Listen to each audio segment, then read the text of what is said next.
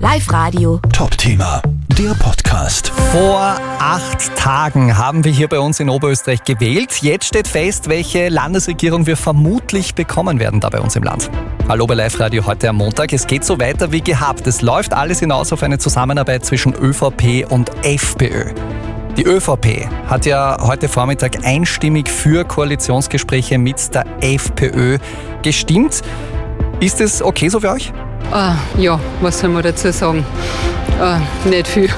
Ja, ich finde, dass die eh ganz gut gearbeitet haben eigentlich. Also von meiner Seite her habe ich nichts dagegen. Die ÖVP mit der FPÖ, vorher, ganz ehrlich. bin kein Wähler der beiden Parteien. Sie haben in der Vergangenheit doch nicht schlecht gearbeitet, muss ich sagen. Also von daher trifft es mich jetzt nicht so hart. Ich bin ganz zufrieden damit.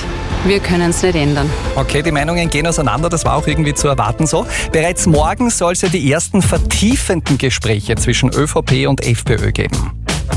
Und weiter geht's mit dem perfekten Musikmix für Oberösterreich. Live Radio. Top-Thema, der Podcast.